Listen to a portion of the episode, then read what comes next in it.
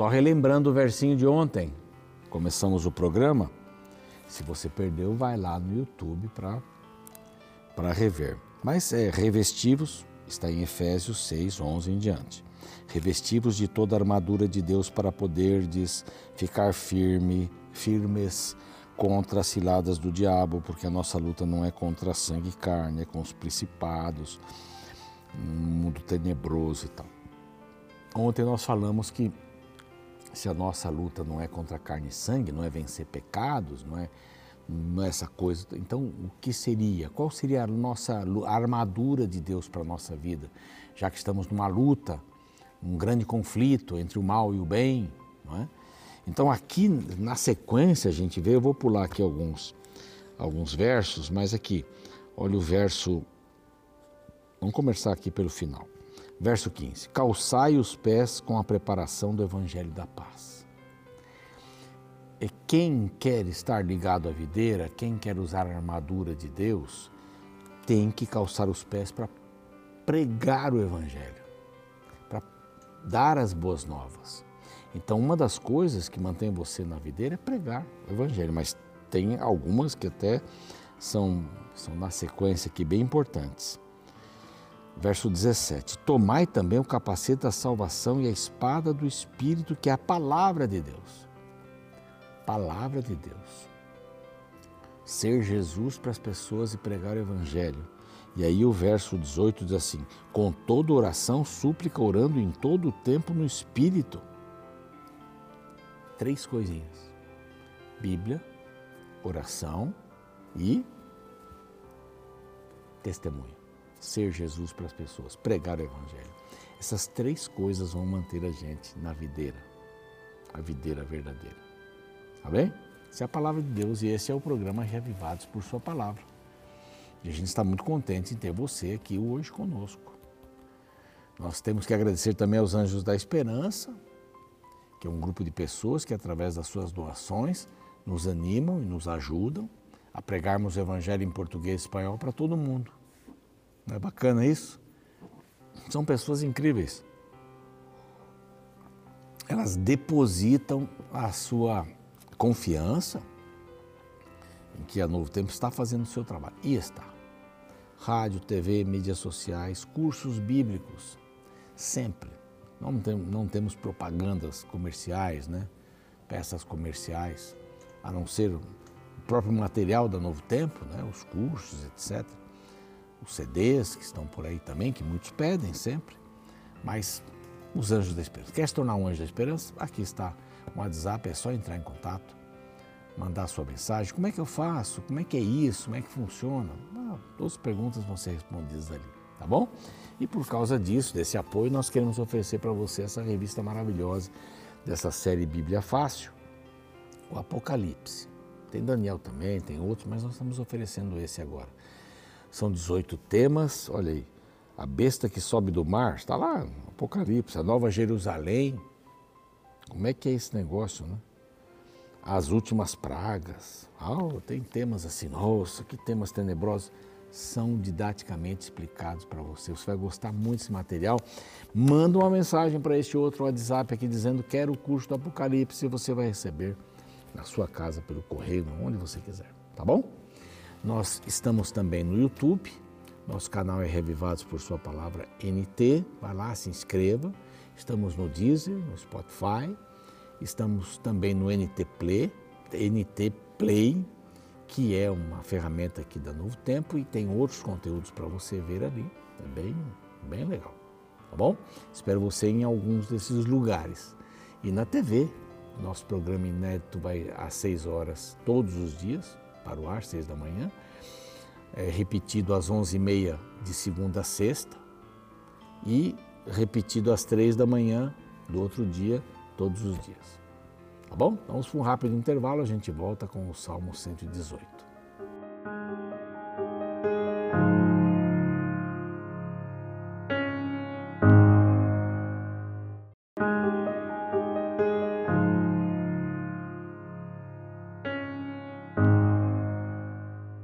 Muito bem, estamos de volta com o programa Reavivados por Sua Palavra aqui da TV Novo Tempo. E você já sabe que nós estamos no YouTube, o nosso canal é Revivados por Sua Palavra NT. E estamos esperando você lá para você fazer a sua inscrição em nosso canal, tá bom? Maravilha! Ontem vimos o Salmo 117, pequeno, mas com uma mensagem linda, os pequenos frascos de perfume, né? Maravilhosos da Bíblia, sensacionais. E agora vamos para este último salmo chamado Halel egípcio, né? É, do 13 até o 18, eles são chamados assim, Halel egípcio, porque eles têm ali o louvai ao Senhor, que na maioria das vezes aparece como é, aleluia. Aleluia, louvai ao Senhor. Né? Então, há igrejas que mencionam até mais aleluia do que outras, né? mas quando há uma coisa bacana acontecendo, bonita, louvável ao Senhor, você diz aleluia, aleluia por isso a conversa entre irmãos. Aleluia, irmão. Louvado seja o Senhor. É uma expressão lindíssima, né? Muito linda. Aqui no Salmo 118, que termina essa, esse, esse grupo de salmos que eram cantados antes ou depois da cerimônia da Páscoa, Jesus deve ter cantado alguns deles aqui, se não todos, mas nesse, eh, vimos aqui Todos os povos louvem ao Senhor, o salmo de ação de graças, honra somente a Deus, as maravilhas do êxodo, o Senhor é maior, mais digno, objeto de louvor. E aqui o título também, que está aqui na minha Bíblia, é a alegria dos justos pelo Salvador. Então, esse aqui é um salmo messiânico. Olha a pontinha aí da Páscoa passando para o Messias.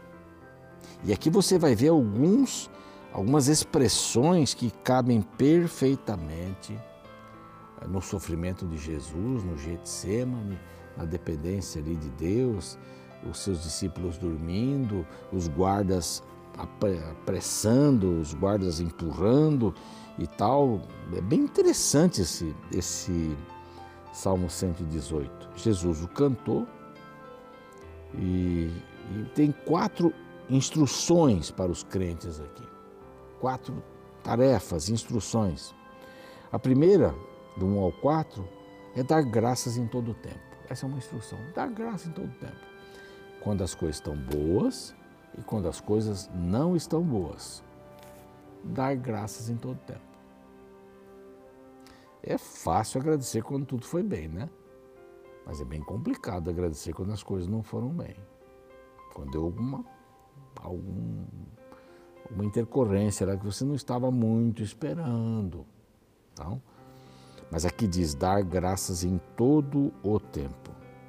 Depois, do 5 até ao 14, até o 14, confiar no Senhor em todas as crises. Então, dar graças em todo o tempo, confiar em todas as crises. Aí dali para frente, do 15 ao 21, glorificar ao Senhor depois de toda vitória. Ah, olha que interessante.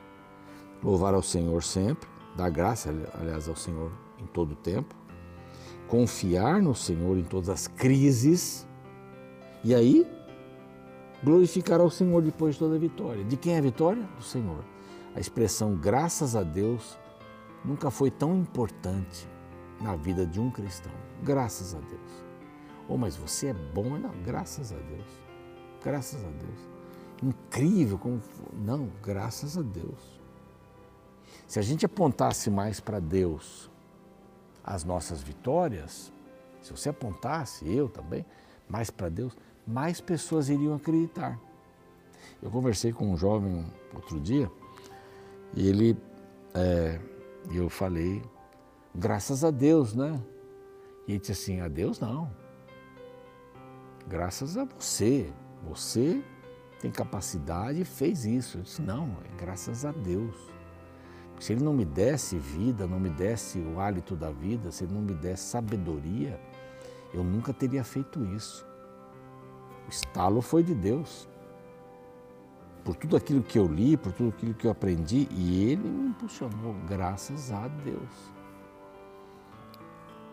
E aqui o último, a partir do verso 22 até o final, que é o 29, ver a presença do Senhor em todas as experiências. Então, dar graças em todo o tempo, confiar no Senhor em todas as crises glorificar ao Senhor depois de toda a vitória e ver a presença do Senhor em todas as experiências. Agora, isso aqui tem que ver com Jesus. Jesus passou um momento muito complicado. Então, vamos começar a ler, a ler. Dar graças em todo o tempo. Rendei graças ao Senhor. Começa assim, porque Ele é bom, porque a sua misericórdia dura para sempre. Isso vai repetir no 2, no 3, no 4. Deixa eu ver se é esse que repete aqui, não. É até o 4. Tem uns que repetem mais vezes, né?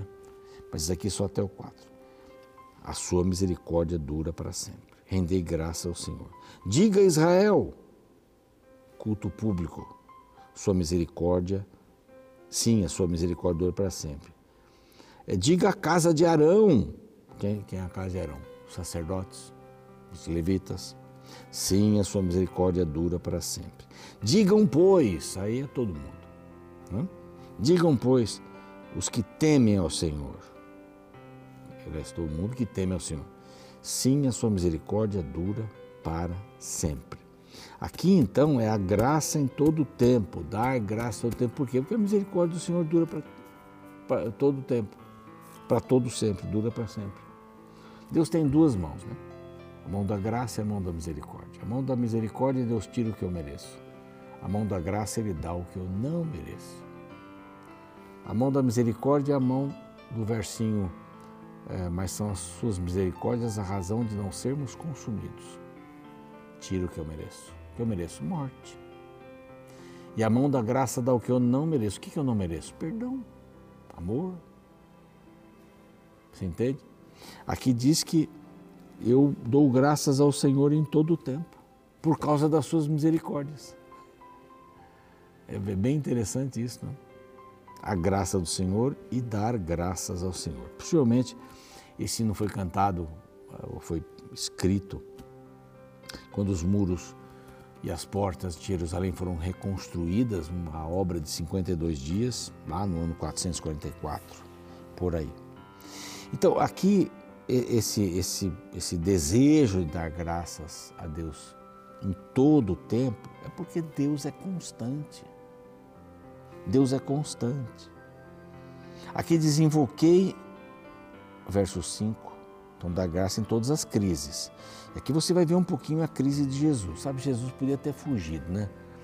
Deu aquele negócio todo e tal, ele viu que Judas o traiu, devia ter fugido. Se ele fosse, pegasse o deserto, ninguém mais o pegaria. Mas ele enfrentou, ele viu a cruz e ele aceitou a cruz. Ele viu a cruz e aceitou. Isso é um exemplo muito grande para nós, né? Muito grande. E no Getsemane ele sofreu muito. E aqui diz assim: em meio à tribulação invoquei ao Senhor, o Senhor me ouviu, me deu folga. O Senhor está comigo, não temerei. Isso foi um sentimento de Jesus. Perdoe faz essa, essa comparação, que eu acho que cabe muito bem aqui. Vários autores também fazem um pouquinho dessa comparação. Mas assim, eu invoquei, eu estava na tribulação. Ele passou uma situação muito grande. Ele foi traído, não é? Pedro o negou. Ele recebeu açoites. Foi uma injustiça que fizeram com ele. Uma injustiça grande. Ele foi pregado na cruz, não é? Pedro o abandonou. Depois, ali, quando marcaram para se encontrarem na praia, Pedro abandonou também, foi lá pescar. Mas assim, foram muitas coisas, muitas coisas. E o, o abandono de Deus, entre aspas, né? Senhor, por que me desamparaste? Porque o pecado todo estava sobre ele. Mas ele venceu. E aqui diz assim: em minha tribulação invoquei ao Senhor. E esse invoquei ao Senhor, é Israel invocando ao Senhor né? também. Mas aqui a gente vê encaixado aqui o, o, nosso Cristo Salvador. E eu queria dizer uma frasinha para vocês com tudo isso.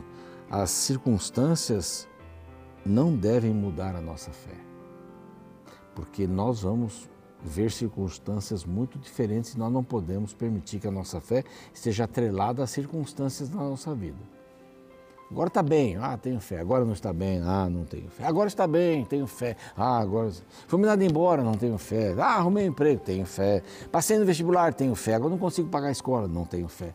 Não, a gente não pode manter as circunstâncias para dizer como é que vai ser a nossa fé. Não pode mudar a nossa fé. Nossa fé está em primeiro lugar.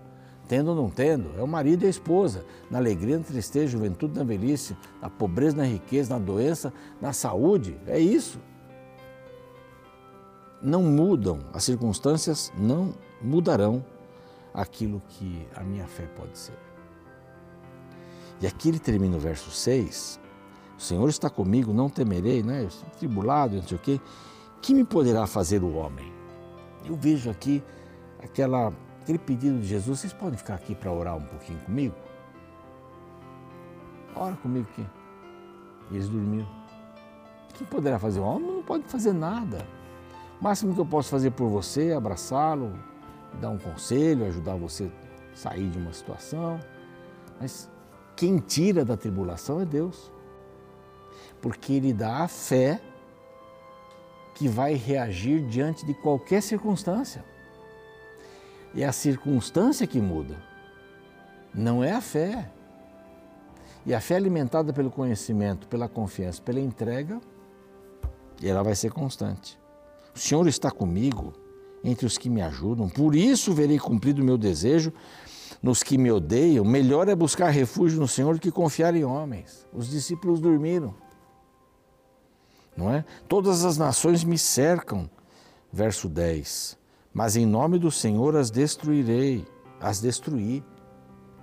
Quer dizer, o Senhor vem para salvar todos e vai destruir aqueles que não o aceitaram, que o cercaram como abelhas, tal. Jesus foi cercado de tristeza, de perseguição.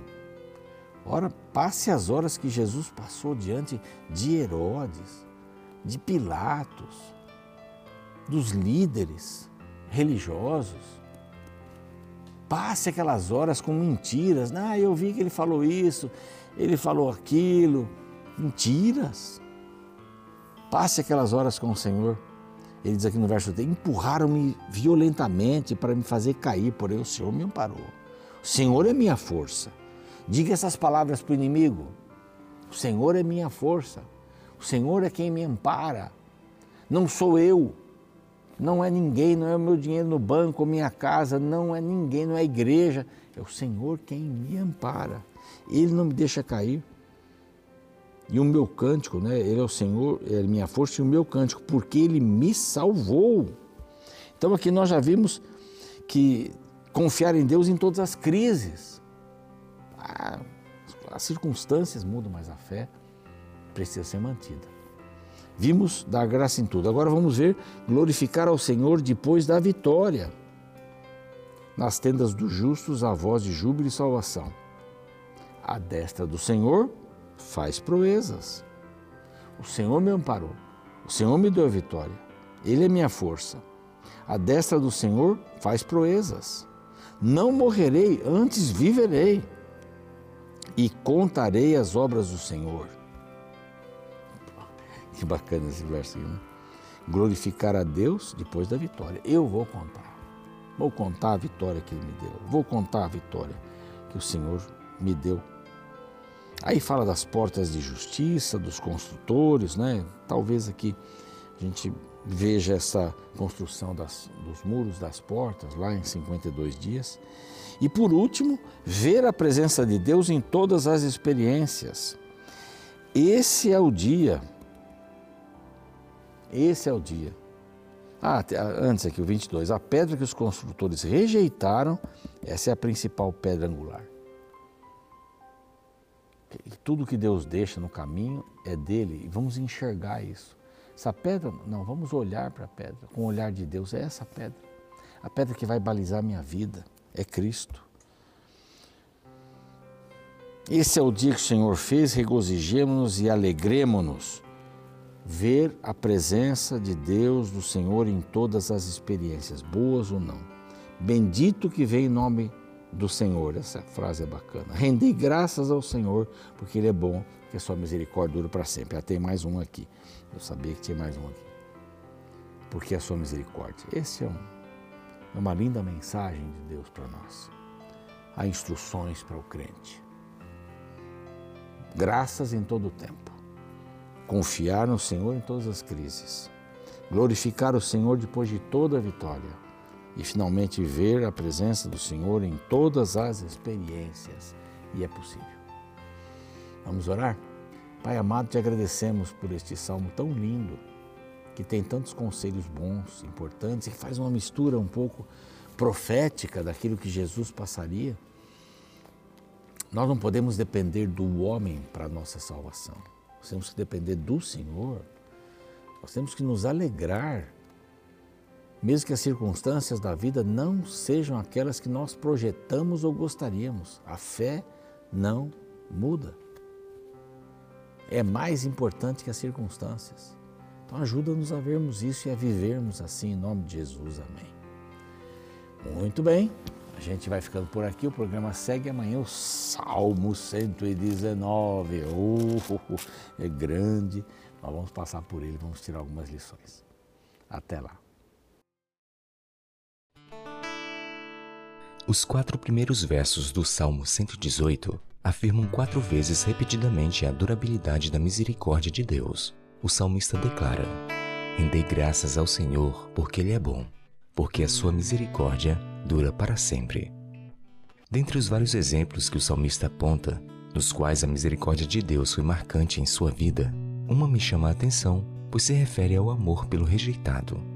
O verso 22 afirma: a pedra que os construtores rejeitaram, essa veio a ser a principal pedra angular. Este texto revela uma interessante história narrada pela antiga tradição rabínica. Acredita-se que quando foi construído o Templo de Salomão, as pedras maciças para as paredes e os alicerces foram cortadas e modeladas na própria pedreira, sendo depois transportadas para o monte onde se erguia o templo. De acordo com a história, uma pedra de tamanho comum foi levada para o local, mas os construtores não gostaram do formato. Ela era muito diferente das outras pedras. Disseram que não tinha lugar para ela na construção. O resultado é que ela foi rejeitada, colocada de lado ao relento e durante longo tempo permaneceu negligenciada.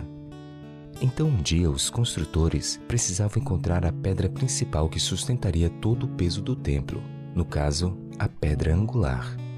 Eles tentaram colocar várias pedras, mas nenhuma suportava todas rachavam. Foi aí então que eles observaram que ao lado da construção havia uma pedra que há tempos suportavam as intempéries do sol e da chuva, mas não cedia. Não havia nenhuma rachadura nela. Foi assim que a pedra rejeitada se tornou a pedra angular do templo. Esta história, assim como o texto bíblico do salmo de hoje, mostram que é possível dar a volta por cima, mesmo depois da humilhação e derrota. Assim, uma derrota ou uma queda não precisam e nem devem marcar um ponto final em sua vida. Na verdade, momentos de dor e sofrimento podem marcar vírgulas importantes em nossa história. Justamente o período de sofrimento pode se converter em treinamento. Os dias escuros podem se tornar períodos de preparação para as manhãs de glórias. Por isso, lembre-se: o sofrimento nunca é o ponto final na história de um cristão. Se você está sofrendo, é porque a sua história ainda não está no fim.